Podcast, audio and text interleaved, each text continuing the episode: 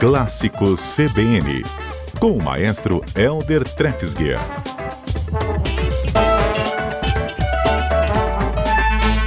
Ei, maestro, tudo bem? Boa tarde, Lucas. Tudo bem, graças a Deus. E vocês? Tudo jóia por aqui também. Edição de hoje tem mais dois clássicos aí pra gente, né? Clássicos dos clássicos, pra gente trazer um pouco da história aqui pros ouvintes, né, maestro? É verdade, o Mário fez esse desafio pra gente, né, de, de selecionar aí.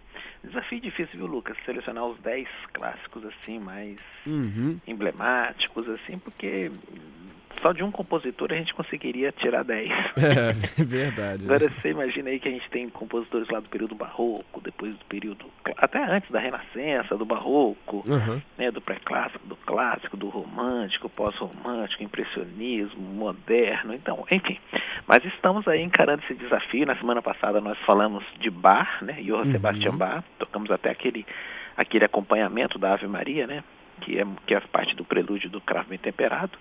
E também tocamos eh, Mozart, né? Lembra? Fizemos um, um trechinho do Lacrimosa do Requiem. Né? Uhum. E hoje seguimos um pouquinho no, no, no tempo com um, um- um sucessor aí de Mozart, né? Que foi Ludwig van Beethoven. Essa aí compositor. é clássico também, né? Muito clássico. Todo mundo conhece o nome de muito Beethoven, clássico, né? E ele, no começo da carreira dele, ele nasceu em 1770, né? E Uhum. com 20 e poucos anos foi para Viena, onde ele estudou com Haydn. Então, as primeiras obras dele ainda tem aquela influência eh, do classicismo vienense, né? Que estava em voga na época. Mas a partir de um certo momento, da Sinfonia número 3, a coisa começa a mudar.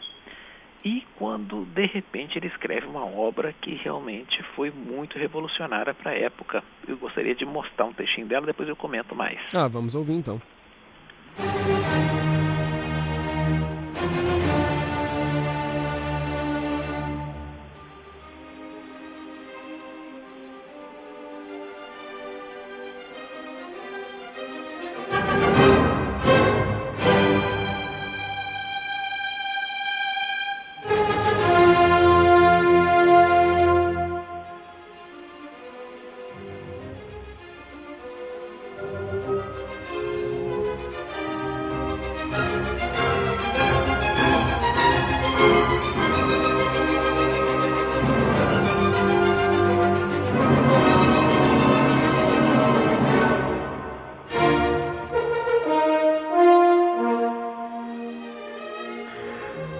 E aí a música, a música segue, Lucas. Essa é muito clássico, E, né? e essa, eu acho que essa é um dos grandes impactos, né? Porque nunca Uhum. tinha, nada tinha eh, sido escrito, nada assim eh, comparável a isso, né? Com essa força, com esse impacto, né?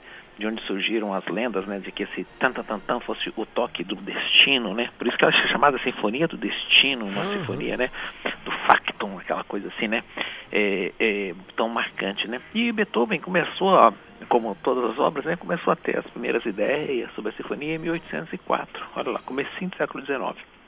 Mas ele só foi mesmo em 1807 que ele trabalhou bastante nessa sinfonia e terminou em 1808, no início de 1808, né? E tem um fato curioso, sabe, Lucas, que naquela época, pensa bem, o, o Beethoven tinha que primeiro conseguir um teatro e uma data no teatro, o que não era fácil, porque tinha outras peças, né? Peças mais ligeiras, assim, Uhum. outras outras prioridades para os teatros, né? Então, ele geralmente conseguia umas datas assim que eram assim, três dias antes do Natal, dois dias antes do Natal, datas bem ruins, né? E, e com pouquíssimos ensaios, né? É, ele arregimentava os músicos, imagine que as cópias eram manuscritas, né? Copiadas à mão, cheio de erros, e ele tinha pouquíssimos ensaios, dois, três ensaios, às vezes um ensaio só longo, para estrear essas obras.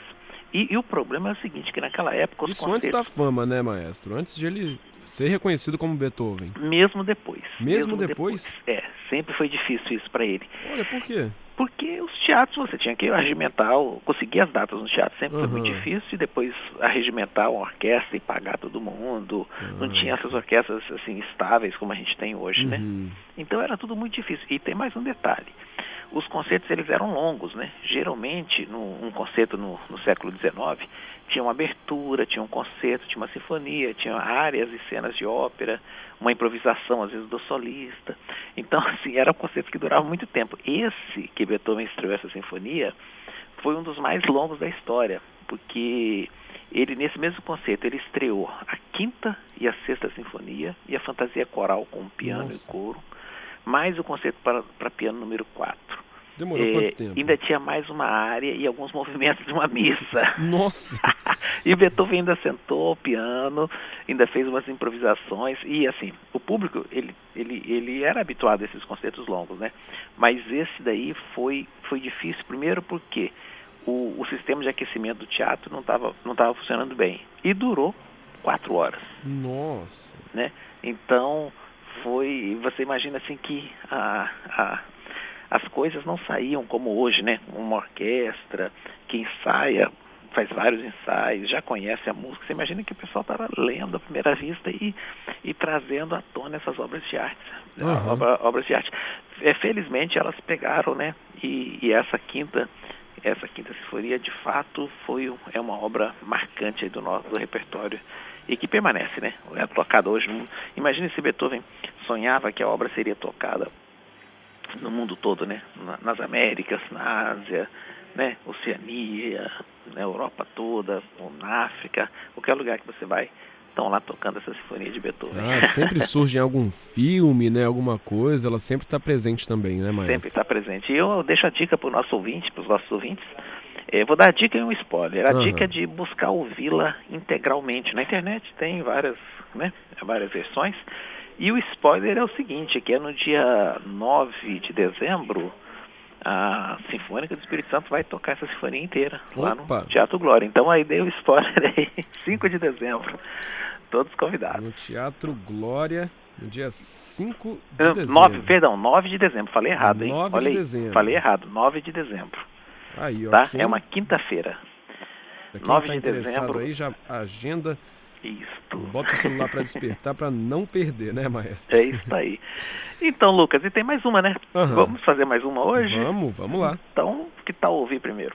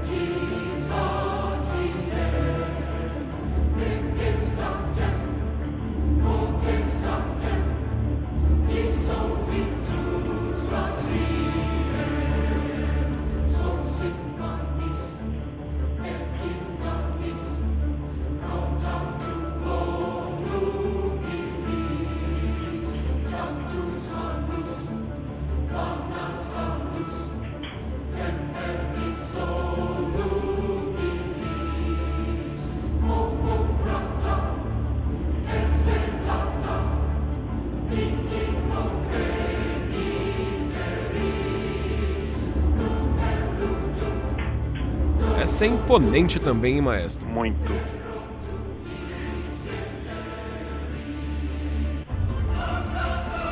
E aí ela vai para a parte mais, mais forte, mais empolgante.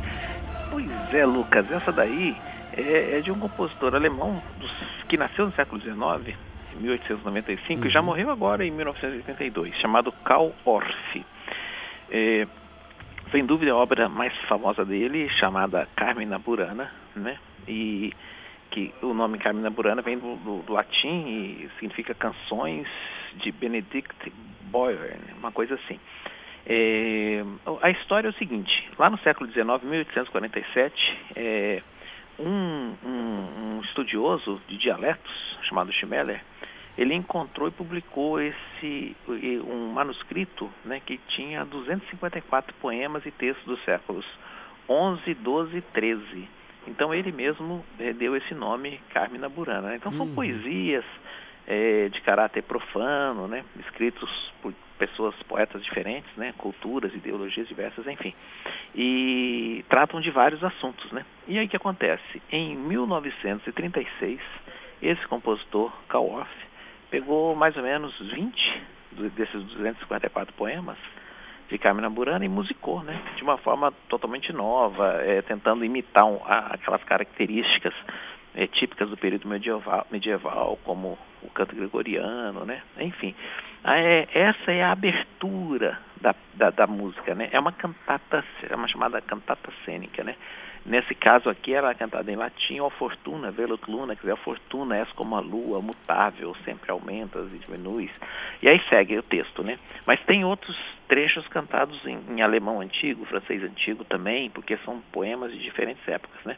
Mas sem dúvida é, é, é, é essa abertura tem um impacto muito grande. Mas aí eu torno a falar ao nosso ouvinte para buscar ouvir a cantata inteira, porque é muito divertida. É uma peça com, com diferentes climas, diferentes melodias, tem músicas muito animadas, tem músicas muito suaves, assim, mas realmente uma obra-prima.